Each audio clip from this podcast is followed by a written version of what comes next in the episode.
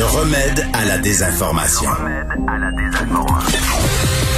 Mario Dumont et Vincent Dessureau. Cube Radio.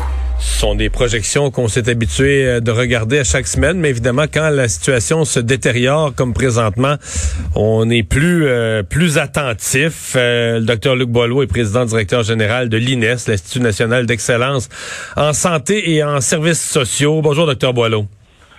Bonjour, M. Dumont. Et donc, vous avez euh, présenté vos projections ce matin, notamment sur les euh, hospitalisations. Euh, qu'est-ce que vous voyez, entre autres, pour la, grande région de Québec? On a fait un point de presse il y a quelques minutes. On semblait assez inquiet là-bas. là bas oui, en fait, euh, l'inquiétude elle est, elle est réelle et elle doit, elle doit être euh, vue en corollaire avec ce qu'on observe, c'est-à-dire une augmentation du nombre de cas qui est quand même assez importante. Déjà la semaine passée, on notait que ça avait doublé le nombre de cas dans la région de, de la grande capitale nationale et même Chaudière-Appalaches. Et cette semaine, ça augmente encore beaucoup et c'est quotidiennement. Alors, nous, nos projections euh, se, se, calculent surtout en fonction de, du passé récent. Donc, dans les derniers jours, dernières semaines, comment ça évolue. Et euh, on a, dans nos projections, on voyait qu'il y avait un risque d'augmentation et on le situe comme étant un risque qui est que certains diront ben c'est pas si élevé que ça, qui était de l'ordre d'à peu près un 20% de plus d'hospitalisation puis de 40% de plus de soins intensifs dans cette euh, dans la grande région, euh, pas juste de Québec là, mais toutes les grandes toutes les régions en dehors du grand grand Montréal.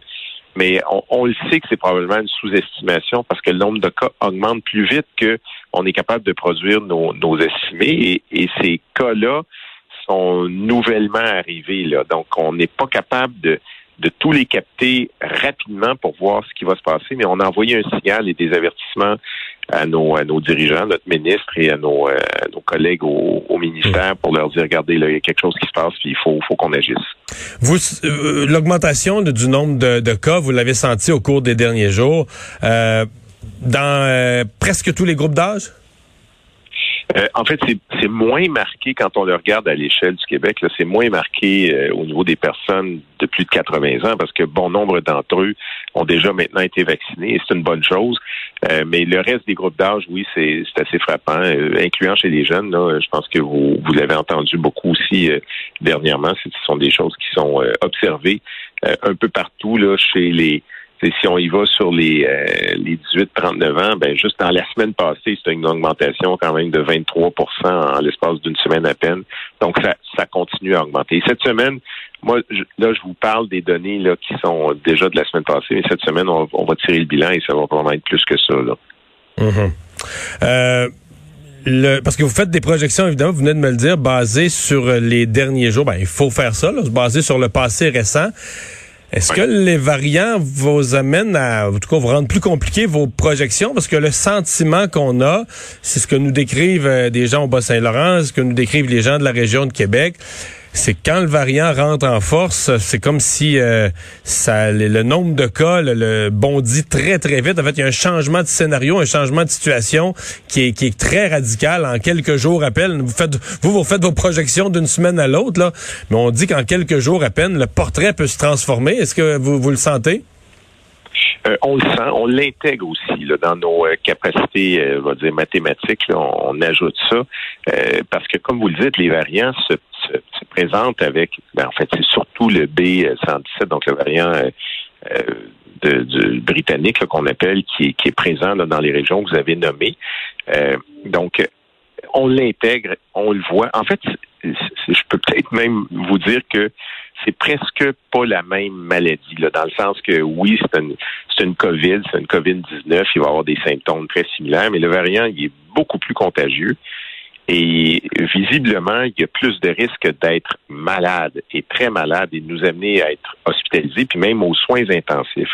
Alors, c'est il y a quelque chose dans cette euh, nouvelle formulation du COVID-19 là, qui est euh, qui prend tout l'espace très rapidement. Vous l'avez vu, on a montré que l'augmentation des variants prend une forme progressive. On est probablement dépassé le, 35-40% 50 ou même 100% dans les régions, comme je parlais de, la région du Bas-Saint-Laurent. Ben, les calculs C'est presque juste du variant, hein? Exactement, c'est presque juste du variant. Et ça, ben, on le sait que ça a une augmentation de son risque de contagion de probablement 50-60% de plus. Puis la même chose au niveau du risque d'être hospitalisé. Donc, c'est ça se multiplie l'un et l'autre. Alors, ça, ça fait en sorte qu'il faut prendre ça très au sérieux et donc respecter encore plus soigneusement les mesures qui sont proposées. Et c'est pas pour, euh, pour 15 ans qu'on demande ça, c'est pour quelques semaines encore le temps que la, la, machine de vaccination se complète tous ses efforts et ça va bien de ce côté-là. Mais il faut vraiment qu'il y qu'il y, ait, une prudence, là, même une prudence vraiment euh, soucieuse d'être individuelle puis collective là, pour que tout le monde se, se mette de la partie. Puis on va passer au travers. Puis euh, écoutez, euh, c'est malheureux de, de, tomber malade, puis même de tomber extrêmement malade alors qu'on est en train de gagner la guerre. Il euh, faut, faut, faut, accentuer notre prudence. Puis je pense que les messages, puis les politiques publiques qui sont prises là-dessus vont, vont dans ce sens-là. Il faut, euh, faut les écouter attentivement. Des médecins euh, évoquaient dans des entrevues récentes que j'ai fait l'hypothèse qu'au niveau des hospitalisations, on assiste à un un phénomène, il semble qu'on le voit ailleurs, notamment en Europe, euh, un phénomène où le ratio d'hospitalisation versus soins intensifs se, se, se transforme un peu. C'est-à-dire que euh, quand les personnes plus âgées, 80 ans et plus, etc., sont, sont plus protégées, euh, sont elles qu'on retrouvait souvent euh, vivaient la COVID durement, avaient besoin d'aide, sans être aux soins intensifs, avaient quand même besoin d'être sous observation, d'être hospitalisées. On dit là, quand on arrive dans des gens de, de, de 40, 50 ans, il y a moins cet entre-deux là où on est hospitalisé mais pas aux soins intensifs. Si on est, si on n'a pas besoin d'assistance respiratoire, on vit ça à la maison, même si on est bien malade, on, le vit à la maison bien malade.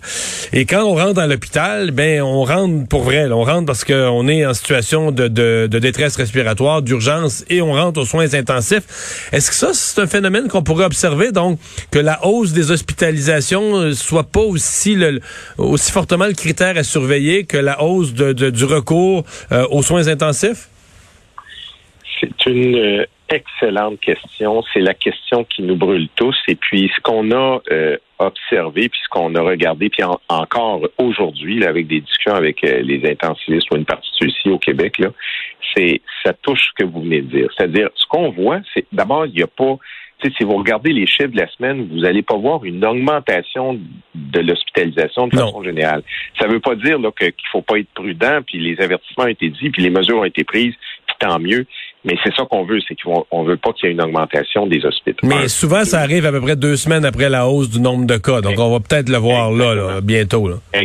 Ben, exactement. Puis non seulement ça, M. Dumont, c'est que le temps ce qu'on a observé dans d'autres juridictions, que ce soit l'Ontario ou ailleurs, c'est que le temps entre l'infection et l'hospitalisation s'allonge même un peu, là, parce que les clientèles sont plus jeunes, sont plus capables de toffer ça. Fait que donc, donc c'est ce, fameux délai d'une semaine, deux semaines pourrait s'allonger d'une coupe de jours. Donc, ça, ça, va nous amener donc des hospices un peu plus tard, mais ça va nous les amener.